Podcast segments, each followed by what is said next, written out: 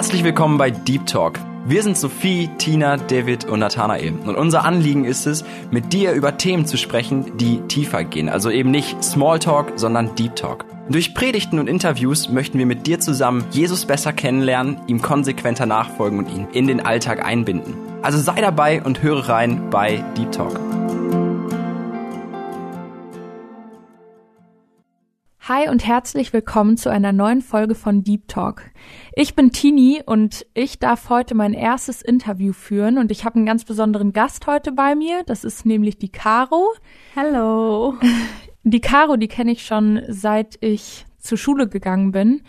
Ähm, wir haben uns aber viele Jahre nicht gesehen, weil sie einfach was Krasses erlebt hat und davon wird sie uns heute berichten.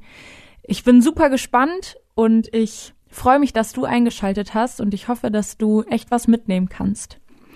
Liebe Caro, schön, dass du hier bist. Vielleicht magst du dich mal zum Anfang einfach vorstellen und erzählen, wer du bist.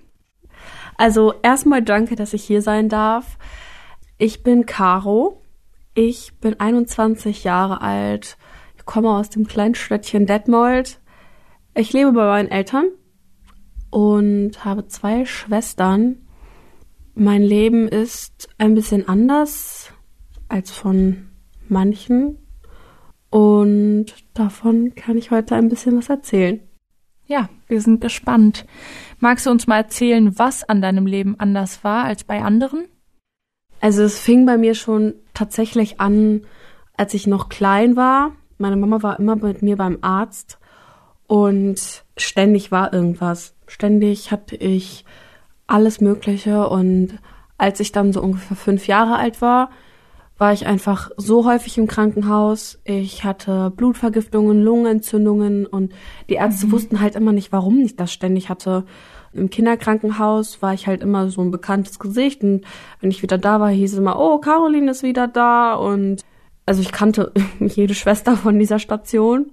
Und dann hat 2009, also Ende 2009, ein Arzt eine Untersuchung bei mir gemacht, das ist eine Knochenmarkspunktion und hat dadurch herausgefunden, dass ich eine Neutropenie habe.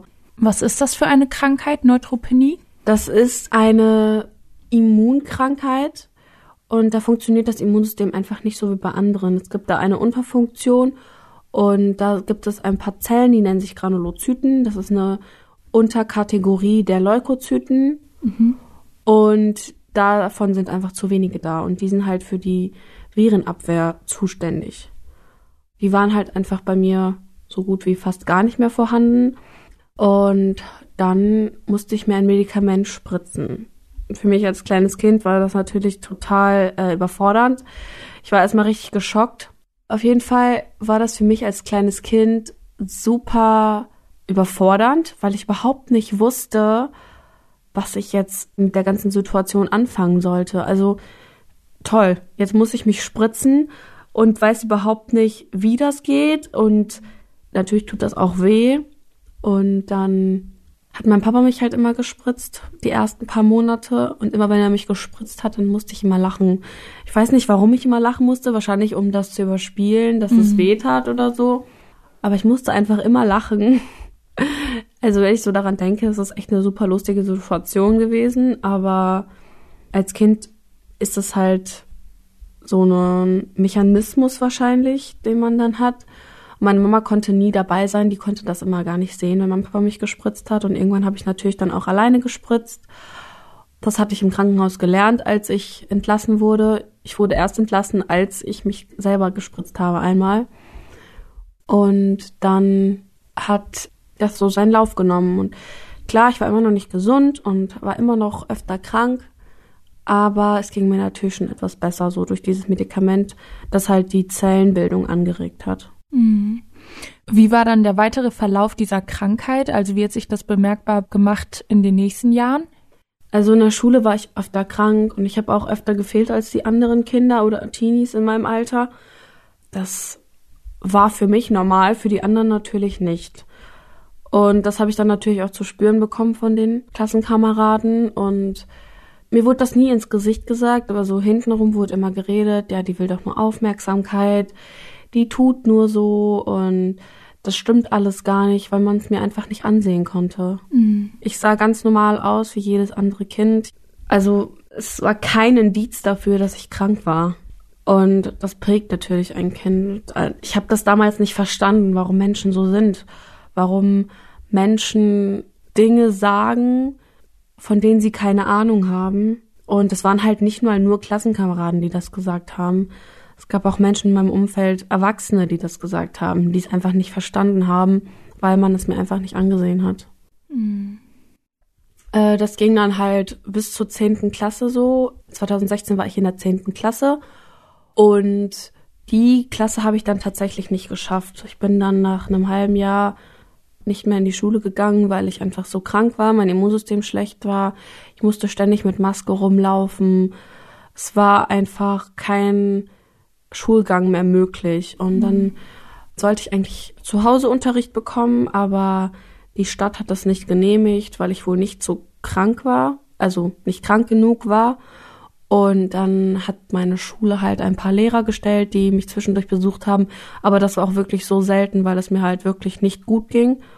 Dann habe ich die zehnte Klasse wiederholt und kam in eine andere Klasse. Einmal eine kurze Frage. Wie war das für dich in der Zeit, als du zu Hause sein musstest und nicht zur Schule gehen konntest? War das belastend Also die erste dich? Woche denkt man sich so, yay, ich darf zu Hause bleiben. Aber weil ich mich halt die ganze Zeit einfach blöd gefühlt habe und mein Körper nicht richtig mitgemacht hat, war das eine total belastende Situation. Mhm. Und man sitzt dann zu Hause und weiß nicht genau, was man mit der Zeit anfangen soll, weil man die ganze Zeit nur im Bett liegt, man kann nichts erleben. Es ist halt einfach nicht so, wie das Leben der anderen gewesen ist zu dem Zeitpunkt, ne? Ja. Und dann habe ich die Klasse wiederholt, kam in eine neue Klasse, in der es aber dann besser war und habe dann meinen Abschluss nach der zehnten Klasse gemacht, wurde dann aber wieder richtig krank und bin dann drei Jahre lang nicht in die Schule gegangen. Wow. Und dann wurde ich 2019 transplantiert. Ich habe eine Stammzellentransplantation bekommen. Wie war die Zeit für dich in der Transplantationszeit? Die Zeit in der Transplantationszeit war einfach eine super gesegnete Zeit. Auch wenn das eigentlich voll von Leid ist und voll viel Weinen, Erbrechen, Haarausfall. Trotzdem war es eine so gesegnete Zeit und ich habe Jesus einfach so krass kennenlernen dürfen. Und das ist einfach ein richtig krasses Geschenk. Haarausfall und Erbrechen, das, also das klingt ja nach Chemotherapie. Wann hattest du deine erste Chemotherapie? Also ich hatte 2016 schon mal eine ganz leichte Chemotherapie in so Tablettenform weil 2016 es auch schon nicht mehr alles so rund lief und die dann einfach, also die Ärzte dann einfach ein paar Therapien ausprobiert haben, mhm. weil sie nicht genau wussten, was sie machen sollen. Das war halt so unerforscht. Also ich glaube, es war eher so diese Unwissenheit von den Ärzten, die sie dazu getrieben hat, solche Dinge auszuprobieren. Es hat alles nichts gebracht, bis dann ein Medikament in Kombination mit den Spritzen geholfen hat. Mhm. Aber halt auch nur bis 2018. 2018 ging es dann rapide schlechter und die Zeit zwischen 2016 und 2018 war halt auch nicht so gut. Und dann habe ich mich ja Ende 2018 zu der Transplantation entschieden. Und während der, also nicht während der Transplantation, sondern vor der Transplantation habe ich dann sechs Tage Chemotherapien gehabt. Mhm. Und deswegen der Haarausfall und das Erbrechen und dieses Schlechtfühlen. Hattest du Menschen, die dich in dieser Zeit begleitet haben? Auf jeden Fall meine Familie. Mhm. Meine Familie war einfach so ein großer Halt in dieser Zeit. Und es ist einfach so krass, wie Gott einfach wirkt und wie Gott durch Situationen ermutigen kann, die eigentlich nicht zur Ermutigung gedacht sind, quasi. Also ja. menschlich gesehen. Wie ging es deiner Familie zu der Zeit, als du im Krankenhaus warst? So genau weiß ich das tatsächlich gar nicht, weil ich glaube, man redet nicht gern darüber, wenn eine Person, die man liebt, leidet und wie man sich dann fühlt, ist, glaube ich, echt sehr, sehr schwierig zu beschreiben. Ich glaube natürlich, dass das schwierig für die gewesen ist. Ich kann mir das halt nur selber vorstellen, weil ich halt immer diejenige war, die krank war. Mhm. Und deswegen kann ich es nicht so nachfühlen. Ja. Magst du uns mal mehr über die Transplantation erzählen? Also ich kenne mich jetzt damit gar nicht so richtig aus. Ich weiß gar nicht, wie so etwas abläuft. Magst du uns mal da ein bisschen hineinnehmen? Also, das ging alles am 9. Mai 2019 los. Da fing so alles an. Also da bin ich ins Krankenhaus gekommen. Das war ein Donnerstag. Am Freitag habe ich dann den ZVK bekommen. Das ist ein zentraler Venenkatheter, mhm. der am Hals liegt, damit halt alle Medikamente direkt zugeführt werden können. Und dann das Wochenende über durfte ich noch raus. Als ich aber am Donnerstag im Krankenhaus angekommen bin, durfte ich alle Medikamente direkt absetzen, die ich genommen hatte. Das fand ich richtig cool. Ich musste wow. mich einfach nicht mehr spritzen. Mhm. Ähm, dann am Wochenende war ich noch mit meiner Mama draußen und am Montag hatte ich dann eine quasi eine Not-OP, weil ich in der Nase auf einmal, also in den Nasennebenhöhlen, Entzündungsherde hatte und die an sich nicht schlimm sind, aber nach der Transplantation hat man halt einfach erstmal kein Immunsystem und da könnten sie sogar tödlich sein. Und dann hatte ich halt diese Nasen-OP und hatte so Tamponaden in den Nasenlöchern drinne. Was ist das? Das sind so, also das saugt sich halt voll, dass halt alles aufgefangen werden kann, was sich dort absendert an Flüssigkeiten, mhm. Wundwasser, Blut zum Beispiel. Ja. Und boah, ich habe so schlecht Luft gekriegt, weil meine Nase halt einfach zugestopft war. Und dann war ich richtig so, also so richtig deprimiert, weil das halt richtig anstrengend war zu atmen die ganze Zeit durch den Mund und habe die Nacht über dann so richtig schlecht geschlafen, weil mein Mund so richtig trocken geworden ist. Und dann am nächsten Morgen habe ich halt schon Chemotherapie bekommen und mir ging's so dreckig. Und dann am Abend kam der Arzt und hat die Tamponaden rausgezogen und einfach alle Probleme waren weggeblasen. Und ich habe einfach das Atmen so zu schätzen gelernt durch die Nase. Das denkt man sich so gar nicht. Man nimmt das voll als selbstverständlich. Ja. Aber durch die Nase atmen ist einfach so ein krasses Geschenk. ja, man merkt es erst, wenn es einem weggenommen wird. Ne? Genau, voll. Also man merkt erst richtig, wofür man dankbar ist, wenn es fehlt. Ja. Und dann habe ich sechs Tage lang Chemo gekriegt. Dann war ein Tag Pause, dann habe ich einen Tag Immunsuppressiva bekommen. Das ist ein Medikament, das das Immunsystem nochmal drückt, also nochmal im Zaum hält. Und dann war auch schon Tag X, der 22. Mai. Und da habe ich meine Zellen bekommen.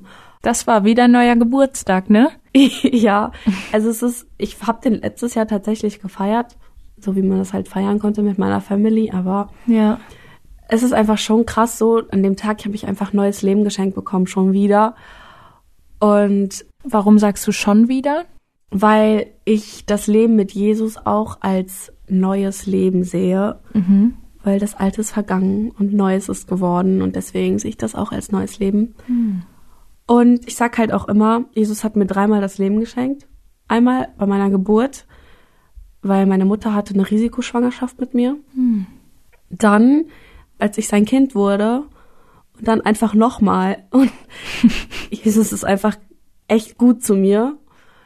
Und ähm, ja, an diesem Tag, also es ist eigentlich der spektakulärste Tag, aber auch unspektakulärste Tag. Warum? Also an dem Tag passiert ja quasi das große Ding. Man bekommt die neuen Zellen. Aber das verlief einfach alles anders. Anders, als du es dir vorgestellt hast?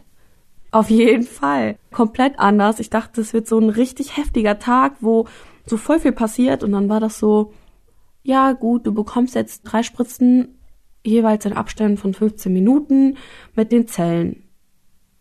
Und ich war so, okay, äh, und das war's dann oder wie? Und dann meinten die Ärzte so, ja, aber dieses Zeug, was ich bekommen habe, waren die Stammzellen mit Konservierungsmittel. Und ihr glaubt nicht, wie das gestunken hat. Es hat so gestunken, wirklich, die Krankenschwester kam zu mir ins Zimmer rein und war so, ja, Caroline, die kloppten sich da gerade nicht wirklich um dein Zimmer. Weil das halt wirklich komplett auf der ganzen Station auch richtig, richtig gestunken hat. Und dann kamen die einfach rein und dann diese Spritzen in diesen ZVK und dann war das vorbei und dann war ich so, okay, und jetzt? Und dann sagt die Ärztin zu mir, und jetzt müssen wir warten. Und nach der Transplantation ist es so, dass man eigentlich 14 Tage mindestens warten muss, dass sich neue Zellen zeigen. Und bei mir waren einfach an Tag 10 schon 100 Zellen da. Wow, was für ein Wunder, ne? Aber sowas von. Aber die Ärzte haben das nicht geglaubt. Die Ärzte, also die Stationsärztin war dann halt Samstag dort und meinte dann, ja, es kann aber sein, dass das eventuell noch alte Zellen sind, die jetzt wieder aufgetaucht sind oder Zellen, die halt noch nicht abgetötet wurden. Es kann auch sein, dass sich das Gerät verzählt hat.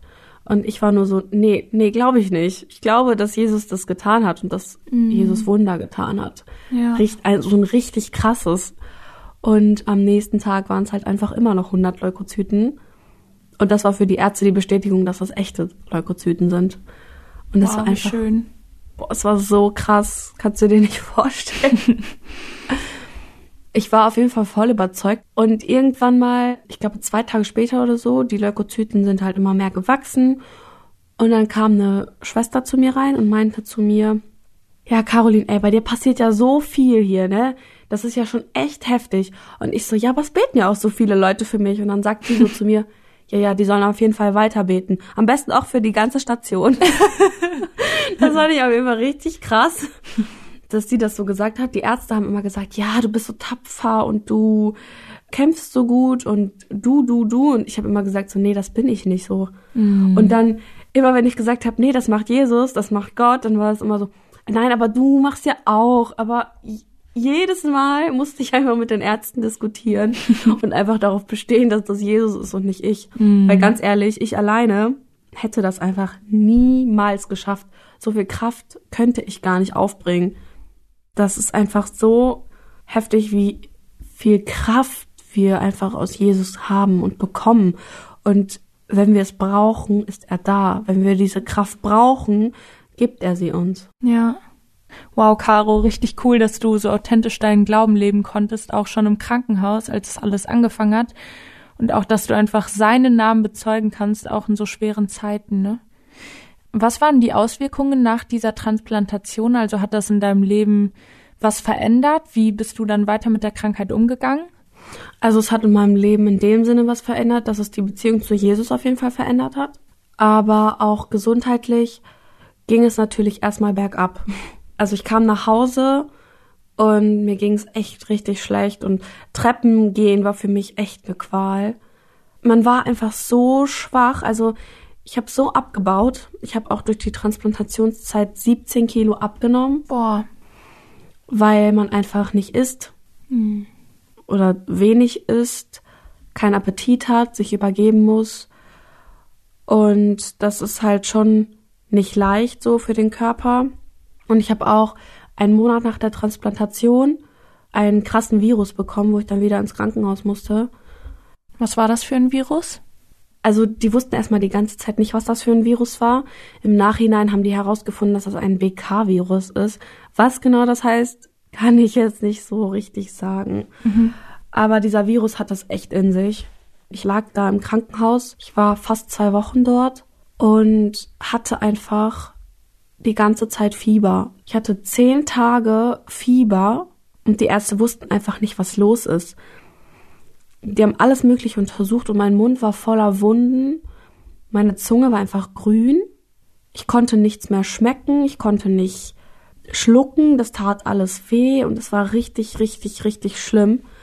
Und ich fand diesen Virus tatsächlich sogar noch schlimmer als die Transplantationszeit, mhm. weil ich halt im Fieber solche Träume gekriegt habe und dann, als das Fieber aufgehört habe, immer wenn ich die Augen geschlossen habe, Dinge gesehen habe, die einfach nicht von dieser Welt sind. Also ich habe Wesen gesehen, die ich noch nie in meinem Leben gesehen habe. Immer wenn ich die Augen geschlossen habe, habe ich mit einer Person geredet und diese Person war aber nicht mein Inneres oder sowas.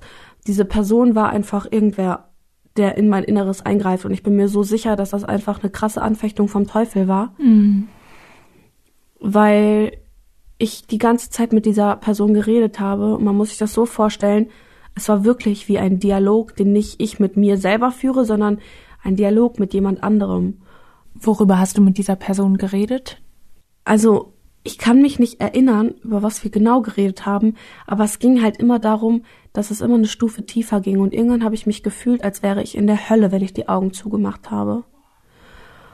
Und es war so schlimm und ich wusste nicht, wohin mit meinen Gedanken. Mhm. Ich wusste nicht, was ich machen soll. Ich konnte nicht mehr beten.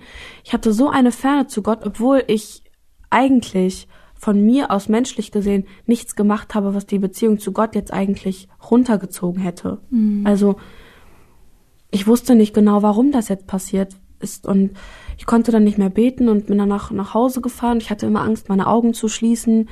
Es war halt noch im Sommer und ich habe immer auf der Terrasse geschlafen. Äh, nicht nachts, sondern so mittagsschlafmäßig, weil ich halt den ganzen Tag nur lag, weil mhm. ich halt mhm. sehr schwach war. Und ich wollte halt nicht meine Augen zumachen, wenn es dunkel um mich herum war, weil ich dann immer diese Gestalten gesehen habe. Ja. Irgendwann habe ich mich dann meiner Mama anvertraut und sie gefragt, ob sie und Papa für mich beten können. Und als sie dann angefangen haben, für mich zu beten, habe ich als ob wieder so richtig Mut bekommen. Und ich lag dann abends im Bett und habe wieder mit dieser Person geredet. Und dann habe ich zu dieser Person innerlich gesagt, dass sie bitte alles weiß anmalen soll.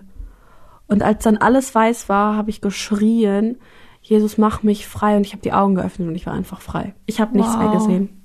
Kein, mhm. Wenn ich die Augen geschlossen habe, war es einfach nur noch dunkel. Mhm. So wie es einfach normal sein sollte.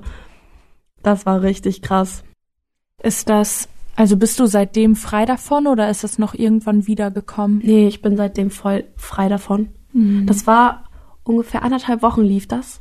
Wow. Und ich habe mich so gequält. Mhm. Es war halt auch körperlich richtig schlimm. Ich habe dann noch eine Blasen- und Harnwegsentzündung bekommen. Und auf Toilette gehen war so schmerzhaft. Und ich saß immer auf der Toilette, ich habe geschrien, ich habe geweint. Ich habe gesagt, ich schaff das nicht. Und dann, als diese Zeit vorbei war und auch der Virus weg war und alles, habe ich auf die Zeit zurückgeguckt. Und mir ist einfach so aufgefallen, dass ich das einfach nicht geschafft hätte.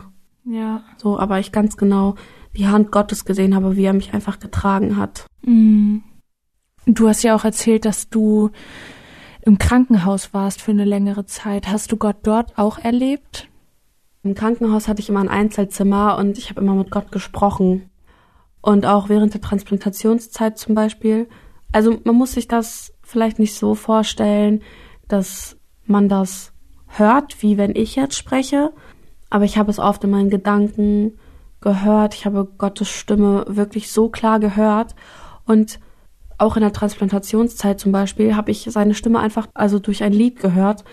Es war so, dass ich zehn Nächte lang einfach nicht schlafen konnte. Und ich hatte zehn Nächte und Tage lang einfach maximal zwei Stunden Schlaf. Und es war so kräftezehrend, mhm. weil ich einfach schlafen wollte und es nicht konnte. Und ich habe so lange geweint und ich wusste nicht genau, was jetzt, also war, wie ich jetzt äh, weitermachen soll, weil ich halt einfach am Ende meiner Kräfte war. Und dann habe ich mir einmal so einfach meine Kopfhörer genommen und Musik angemacht und habe dann so gedöst. Also ich war so nicht richtig da, aber schon so, dass ich was mitbekommen habe. Mhm. Und dann auf einmal lief ein Lied in meiner Playlist, das heißt, wir beten für Segen. Und in diesem Lied heißt es, was wenn durch Regen erst der Segen, wenn erst durch Tränenheilung kommt? Was wenn erst tausend wache Nächte mir dann zeigen, du bist da? Wow. Und das Lied hat mich so gecatcht, das hat mich so berührt. Mm. Ich war einfach so überwältigt von der Größe Gottes, dass er mir das einfach durch ein Lied gezeigt hat. Und nach dieser Nacht habe ich einfach angefangen dafür zu beten, dass Gott mir zeigt, warum ich wach liege. Und ich konnte für so viele Menschen beten. Ich hatte so krasse Gedanken, so schöne Gespräche mit Gott, wie ich mir das eigentlich anders gar nicht vorstellen könnte. So. Mhm. Es ist so krass, wie Gott ja einfach so schreckliche Zeiten einfach ins Gute umwandeln kann, ne? Und wie er zu dir sprechen kann durch so alltägliche Sachen, durch so ein Lied, wie er einfach dich ermutigen kann, wenn du allein in so einem Krankenhauszimmer liegst, ne? Ja, das ist so voll. schön. Caro, magst du einmal erzählen, wie es dir jetzt nach der Transplantation geht? Also ob es jetzt noch irgendwelche Auswirkungen auf die Zeit jetzt hat? Also die Transplantation ist ja jetzt schon fast zwei Jahre her. Mhm. Krass. die Zeit fliegt einfach richtig schnell. Mir geht es momentan so gut, wie es mir noch nie in meinem Leben gegangen ist. Mhm. Und ich bin so dankbar dafür. Aber klar gibt es immer noch Dinge, die nicht perfekt sind. Und ich werde nie hundertprozentig gesund sein oder hundertprozentige Gesundheit haben, wie manch andere Menschen das haben. Ich habe halt in meinem Leben ziemlich viele Medikamente genommen und auch eine Transplantation ist natürlich nicht ohne. Die Chemotherapie und die Medikamente, die dort gegeben werden, auch dass ich ein fremdes Immunsystem habe, sind halt schon Faktoren, die das Leben erschweren. Also mir geht es gut, darf ich sagen, aber oft ist es halt auch so, dass mein Körper einfach schwach ist. Mhm. Es mir schwerfällt, Dinge zu lernen, nachzudenken, also so darüber nachzudenken und so komplexe Themen einfach zu verbinden. Mir fällt es super schwer, mir Dinge zu merken. Mhm. Ich bin ein so vergesslicher Mensch geworden, also wirklich. Ich merke das halt auch in den Knochen, dass ich immer wieder Knochenschmerzen habe. Kopfschmerzen, so Dinge, die halt einfach Nebenwirkungen von dem Ganzen sind, mhm. mit denen ich jetzt leben muss, aber mit denen ich auch leben kann. Ja. Es ist jetzt auf jeden Fall ein Leben mit mehr Qualität als vorher. Könnte man sagen, dass du irgendwann von dieser Krankheit geheilt werden kannst? Da das ein Gendefekt ist, kann man nicht unbedingt sagen, dass man irgendwann geheilt ist. Es ist jetzt nicht, also es ist ähnlich wie Krebs, aber es ist nicht Krebs. Mhm. Und bei Krebs gibt es ja so bestimmte Zeiten, wo man dann irgendwann sagt, ja, der ist jetzt geheilt. Und das gibt es bei mir nicht. Die Krankheit ist halt auch sehr unerforscht. Ja. Es gibt sehr, sehr wenige Menschen weltweit, die transplantiert worden sind mit dieser Krankheit. Und man kann das halt nicht genau sagen. Klar, meine Lebenserwartung ist auf jeden Fall niedriger als von einem Menschen, der gesund geboren ist. Mhm. Aber ich bin echt froh, wie es gerade ist und Gott so unfassbar dankbar. Also wirklich, ich kann diese Dankbarkeit, die ich dafür empfinde, überhaupt nicht in Worte fassen, weil es einfach so unwirklich scheint manchmal. Also ich habe jetzt wieder Haare, ich, wenn ich mich im Spiegel angucke, dann, dann denke ich nicht daran, dass ich krank war, weil ich wieder gesund aussehe. Und das ist einfach so heftig. Mhm. Ich komme manchmal echt nicht darauf klar, dass ich einfach ein fremdes Immunsystem in mir habe. Ich habe jetzt eine bisschen krassere Frage, aber Caro, hättest du dir ein anderes Leben gewünscht? Das kann ich ganz klar mit Nein beantworten. Selbst wenn mir jemand sagen würde, du darfst dir aussuchen, ob du dein Leben nochmal mit oder ohne Krankheit leben würdest. Ich würde mich immer für die Krankheit entscheiden. Einfach weil ich dadurch Jesus so heftig kennenlernen konnte, weil ich dadurch einfach so viel lernen durfte und so vieles macht dadurch Sinn. Also es fügt sich einfach alles und ich glaube, dass ich auch vieles jetzt immer noch nicht verstehen kann, aber ich bin mir so sicher, dass Gott einen richtig guten Plan hat und sein Plan für uns ist so perfekt, dass wir Menschen das nicht mal begreifen können und ich kann Danke sagen für meine Krankheit. Ich kann sagen, dass ich dankbar dafür bin, weil ich dadurch Jesus kennengelernt habe, so richtig. Mm. Wow. Schöne Worte und schöne Gedanken. Du hast ja schon richtig viel krasse Sachen erlebt in deinem Leben und bist ein Wahnsinnszeugnis auch für andere. Du hast jetzt ein Buch geschrieben. Wie kam es dazu und wie heißt dieses Buch? Also, mein Buch heißt Überleben und dieses Buch ist einfach auch eine richtige Führung Gottes gewesen. Ich hatte damals mit 15 schon gedacht, so ja, ich will unbedingt ein Buch schreiben und habe dann mit meinen 15 Jahren angefangen, einen Liebesroman zu schreiben, wo ich ja so genau wusste, was Liebe zwischen Mann und Frau bedeutet. Und habe es mir dann Jahre später wieder durchgelesen und habe gesagt, nein, das veröffentliche ich niemals. Und habe dann nach der Transplantation gedacht, dass es vielleicht auch ganz interessant wäre, aufzuschreiben, was so passiert ist. Und hatte das dann mal auf Instagram in einer Story gepostet. Daraufhin hat mich der Chef vom Betalien Verlag angeschrieben und meinte so, hey, schreibst du ein Buch? Und ich war so, ja, vielleicht, weiß noch nicht so richtig. Und ich hatte an dem Tag dafür gebetet, dass Gott mir zeigt, ob ich ein Buch schreiben soll und wie ich das mit dem Verlag machen soll. Und dann hat er einfach gesagt, dass er sich meine Geschichte gerne mal anhören würde und sich zu 80 Prozent sicher ist, dass er das Buch verlegen möchte. Wow. Und ich dachte so, ja, was mit den 20 Prozent? und dann haben wir uns getroffen und darüber geredet. Und er hat gesagt, er will es verlegen. Und ich war so, okay, Gott, das ist heftig. Das mhm. ist richtig heftig. Ich bin gar nicht gewappnet für so eine Situation. Und dann habe ich sechs Monate an dem Buch geschrieben. Dann ja, kamen noch so Cover und so dazu und Ende 2020 ist das Buch dann erschienen. Mhm. Magst du uns etwas aus deinem Buch vorlesen? Sehr gerne. Ich lese meistens, wenn ich Leuten einen Teaser aus meinem Buch vorlesen möchte, dann lese ich meistens immer das erste Kapitel. Das erste Kapitel heißt Wer ich bin. Ich sitze in einem kalten weißen Raum in der Klinik und die Ärzte sagen mir, dass die Transplantation meine letzte Chance ist. Mehr können sie nicht mehr für mich tun. Und jetzt liegt es an mir zu entscheiden, ob ich leben will. Ich bin Caro, 20 Jahre alt und mein Leben verlief bis jetzt ein wenig anders, als du denkst oder als man es erwartet. Damals war ich halt noch 20 Jahre, als ich das Buch geschrieben habe. Das hier ist meine Geschichte, die Geschichte einer jungen Frau, die anders aufwuchs als die meisten anderen in ihrem Alter. Es ist eine Geschichte, die noch nicht vollendet ist. Doch wer weiß, was noch kommt und was nicht. Es fällt mir nicht leicht, das alles in Worte zu fassen, was in meinem Kopf herumschwirrt. Denn es ist nicht so einfach, Wut, Trauer und Schmerz zu Papier zu bringen. Und das sind Puzzleteile, die man zusammenlegen muss, um ein fertiges Bild zu sehen. Doch so ist das Leben wirklich wie ein Puzzle. Einige Teile können fehlen, manche sind kaputt oder abgeranzt. Vielleicht war das ein oder andere Teil auch mal in Tränen getränkt und ist jetzt nicht mehr glatt. Aber dennoch wird das Bild am Ende auf seine Art und Weise perfekt und vollständig sein. Ich bin noch sehr jung und ich sollte vor Jugendlichkeit und Elan so sprühen. Doch das ist nicht so. Warum, das kann ich dir sagen, aber bist du bereit, es zu verstehen? Bist du bereit, dich darauf einzulassen, deinen Blickwinkel zu ändern? Wenn ja, dann lies es weiter. Wenn nicht, dann lass es. Oder lies es trotzdem, denn wer weiß, was passiert. Wow, Caro. Boah, wenn man das so hört, dann will man jetzt direkt einfach weiterlesen. Du hast mir ja jetzt auch dieses Buch geschenkt und ich, ja, würde jetzt gern einfach nach Hause fahren und dieses Buch weiterlesen. Also, Du hast da auf jeden Fall krasse Sachen drin stehen. Ich habe schon mal ein bisschen reingeschaut. Am Ende hast du ja auch sehr persönliche Dinge mit drin, so Tagebucheinträge, einfach deine Gedanken in der Zeit, auch in der Zeit der Transplantation. Magst du uns davon noch etwas vorlesen?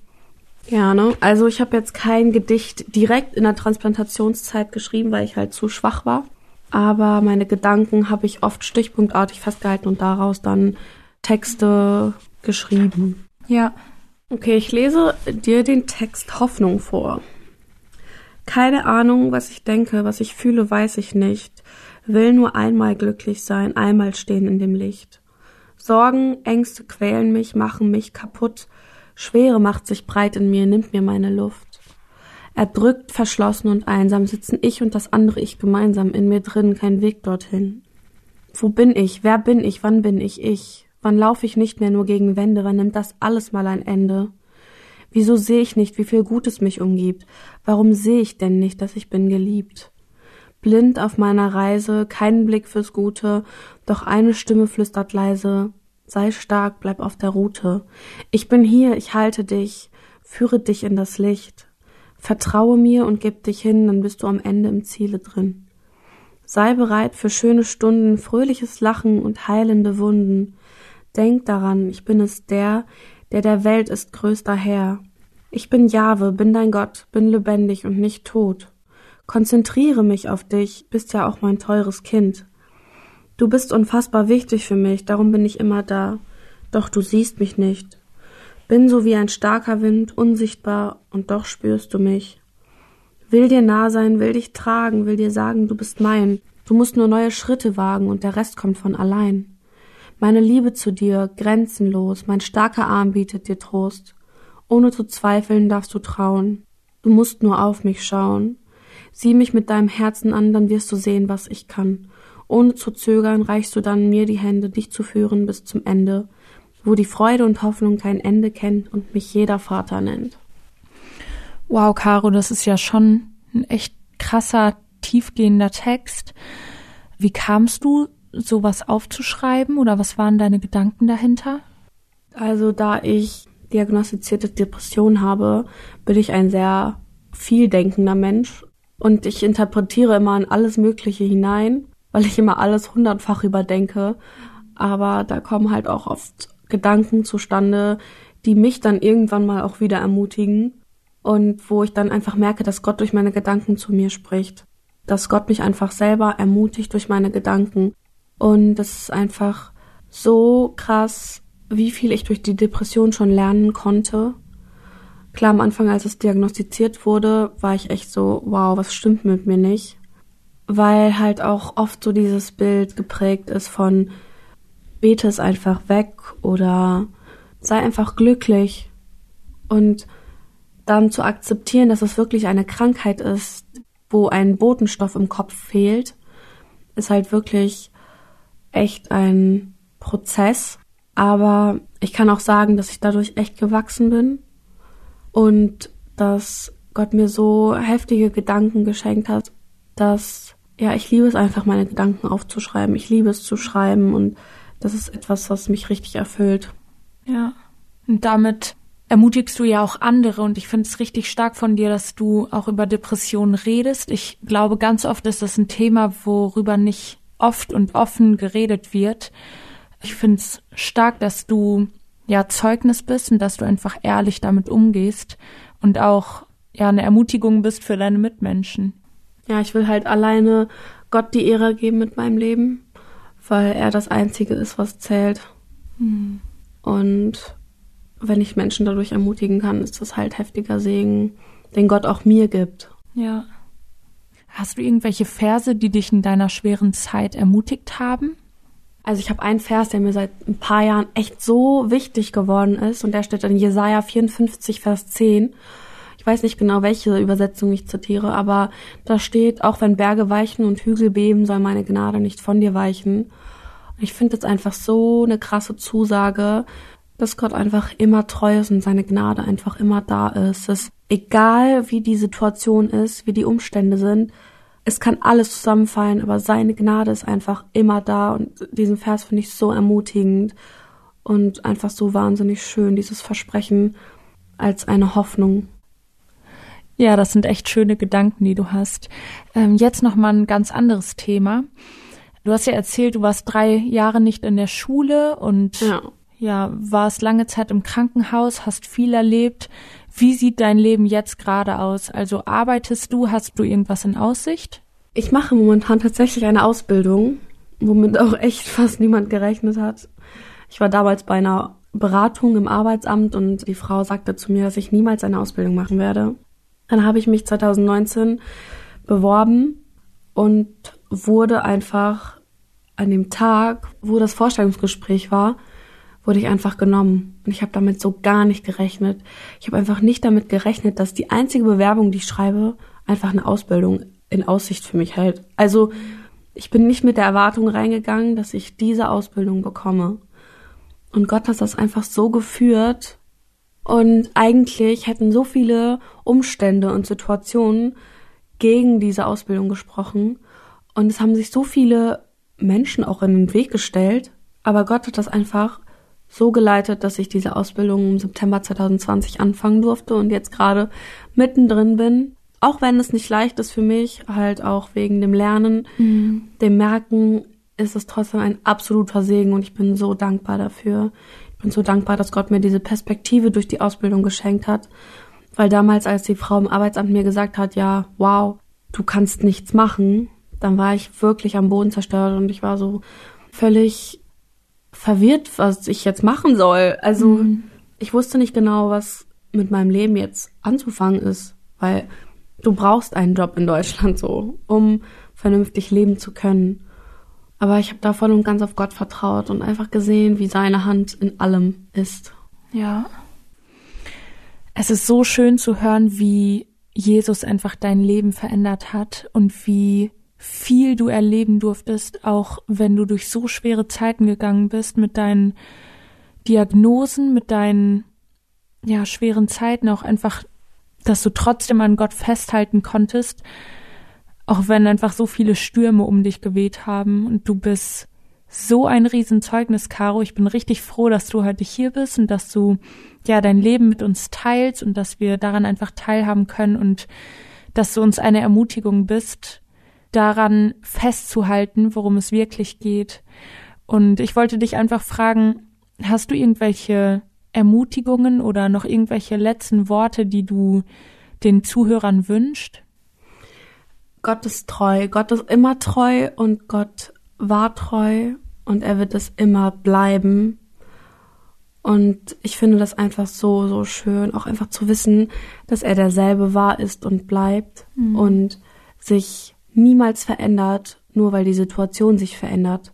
Die Situationen können von hoch bis tief in jeder Lage sein, aber Gott bleibt immer der gleiche und Gott bleibt immer gut und treu.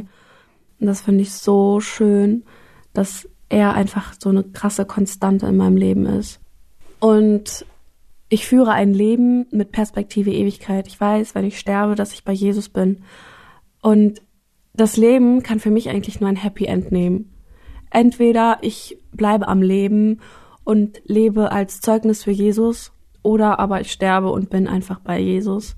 Und ich finde, diese Hoffnung zu haben, ist einfach absolut schön und so friedvoll. Bringt mir so viel Frieden für mein Herz. Ja. Wow, Caro, dann danke ich dir. Danke für deine Gedanken, für dein offenes Herz, für deine Zeit. Ich hoffe auch, dass ihr Hörer ermutigt wurdet von dem Gespräch, das Caro und ich einfach gemeinsam führen durften. Und ja, dann würden wir jetzt abrunden. Caro hatte noch ein Lied, das ihr ganz viel bedeutet hat. Das würden wir im Nachhinein einfach abspielen. Hört da gerne rein, hört auf den Text. Wenn ihr kein Englisch könnt, dann könnt ihr euch das gerne übersetzen. Genau, dann runden wir hier ab. Danke, Caro, für deine Zeit. Danke, dass du hier warst. Und wir wünschen euch dann noch eine richtig gesegnete Woche. Tschüssi. Macht's gut. Tschüss.